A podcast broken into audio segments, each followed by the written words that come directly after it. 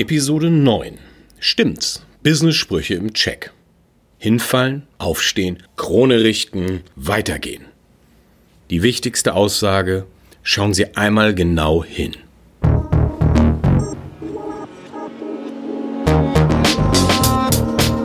Mut, Motivation, Machen.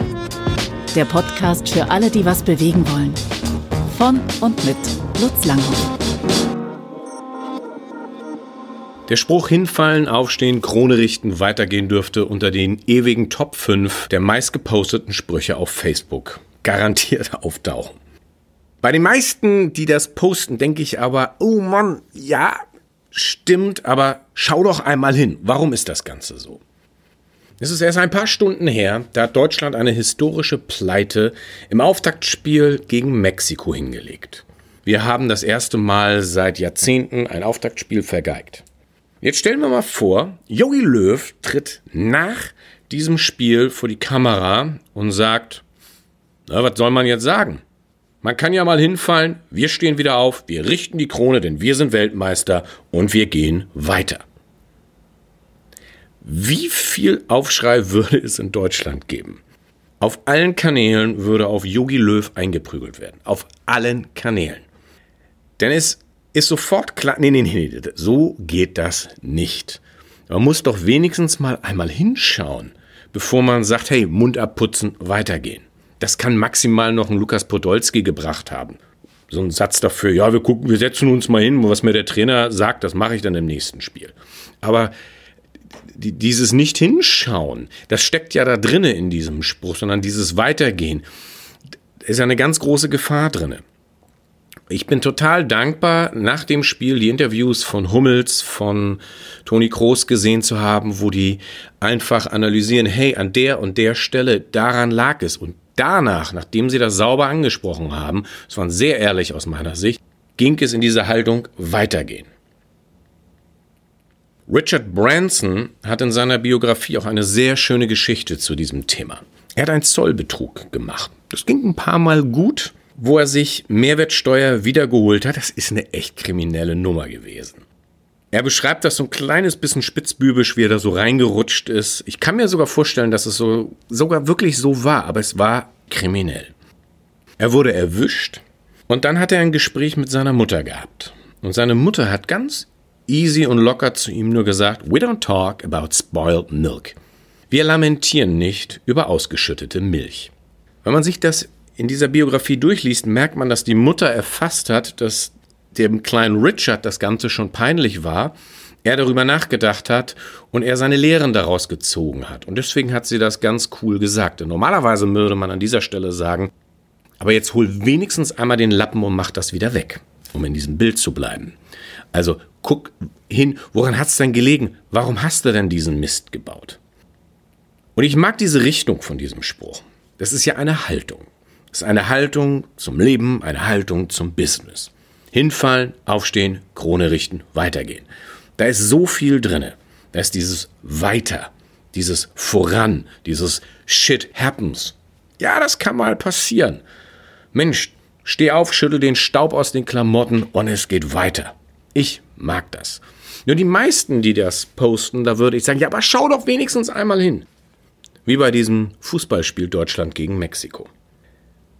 Die Haltung, wie wir mit solchen Sachen umgehen, entsteht höchstwahrscheinlich in unserer frühesten Kindheit. Wir hatten vor zwei Tagen hier ein größeres Familienfest und ich durfte sehen, wie diese Haltung bei einem kleinen Mädchen von vier Jahren so richtig in den Körper reinging. Das Mädchen war bei uns auf dem Trampolin und hüpfte rum und hatte ihren Spaß. Meine Kinder sind allerdings schon recht groß und deswegen haben wir diese Umzäunung ums Trampolin, diesen Sicherheits, dieses Sicherheitsnetz einfach abgebaut.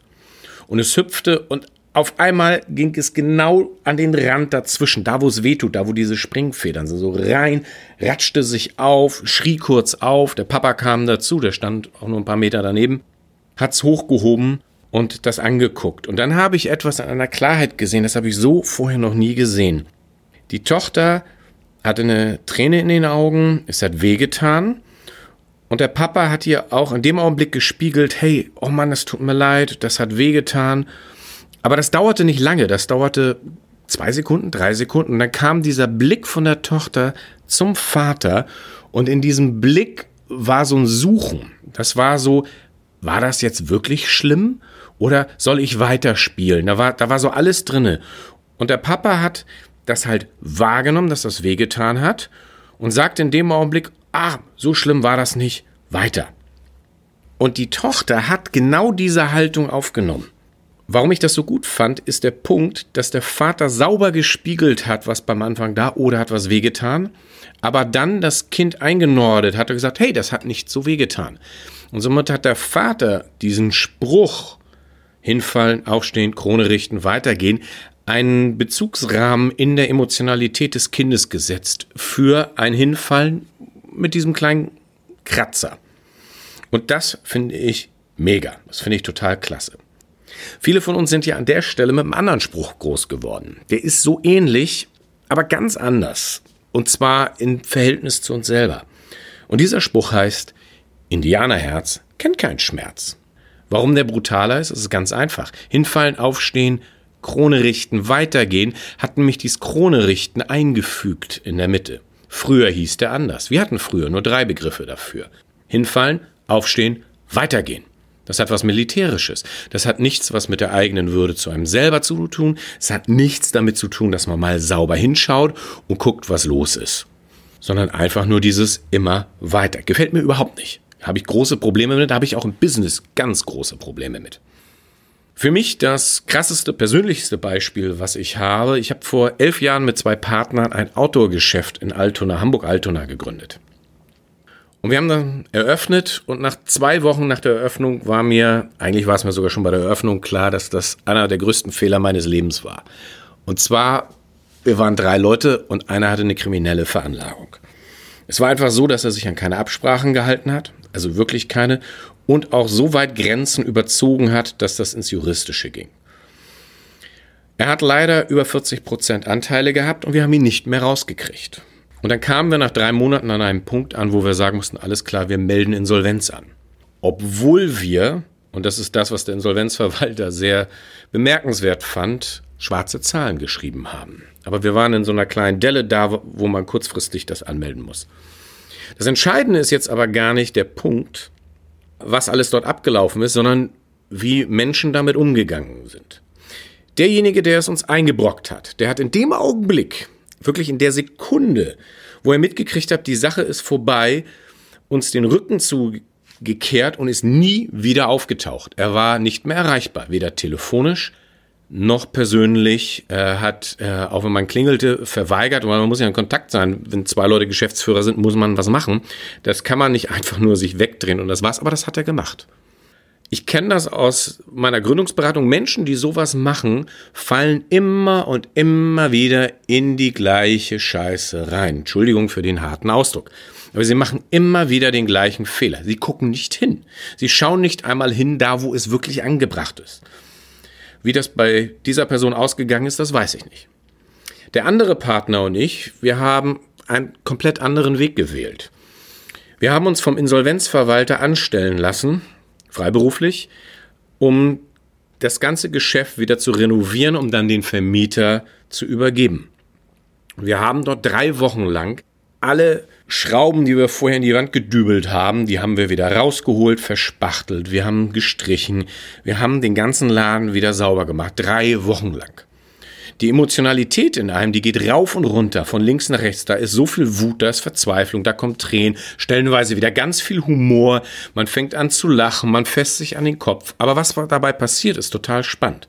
Man guckt hin, warum bin ich in diese Situation gekommen? Und zwar nicht nur sowas wie, das soll mir nie wieder passieren, sondern ganz genau die Sincere. Warum habe ich Warnsignale nicht gesehen? Es war doch klar, wie diese Person tickt. Sag mal, hast du das nicht gesehen an der Stelle und an der Stelle und an der Stelle? Und man merkt auf einmal, ja, die Muster, die erkennt man rückwärts gewandt. In der Situation sieht man sie oft gar nicht. Und ich bin für diese drei Wochen, für diese Renovierung dieses Outdoor-Geschäftes total dankbar, weil ich hingeschaut hat. Und da hat mein Krone richten bei diesem Spruch mehrere Wochen und wenn ich ehrlich bin, das hat auch noch Monate gedauert. Aber es war total wichtig, weil wäre das nicht passiert, hätte sich nicht grundsätzlich etwas in meinem Leben verändert, worüber ich heute total dankbar bin. Dieser ganze Spruch ist wahrscheinlich auch daraus entstanden, dass man einigen Menschen am liebsten nur anpacken möchte und sage, komm, es geht weiter. Komm, das ist nicht das Ende der Welt. Ja, verschüttete Milch gehört einfach dazu. Und Menschen zu sehr in ihrem Elend, in ihrem Jammertal rumeiern. Und die kennen wir ja auch alle. Wir kennen alle Leute, die haben mal eine Kündigung erlebt. Und wenn sie davon erzählen, hast du das Gefühl, ey, das war letzte Woche. Und in Wirklichkeit ist das 20 Jahre her. In Summe muss ich einfach sagen, ich liebe diesen Spruch, wenn das eine Lebensphilosophie von Menschen ist. Hinfallen, aufstehen, Krone richten, weitergehen. Total klasse. Wobei, als Lebensphilosophie meine ich natürlich nicht das Hinfallen, aber diese, diese Haltung, hey, es passiert, shit happens, es geht weiter. Ich wünsche Ihnen auf alle Fälle, egal wie es gerade aussieht bei Ihnen, ein richtig gutes Aufstehen, Krone echt fest aufsetzen und weiter geht's. Das war Mut, Motivation, Machen. Der Podcast für alle, die was bewegen wollen. Von und mit Lutz Langhoff. Weitere Zündfunken zum unternehmerischen Denken und Handeln auf uduh.de sowie lutzlanghoff.de. Wir freuen uns auf eine Bewertung des Podcasts und wünschen Ihnen ein tiefes, ansteckendes Feuer im Leben.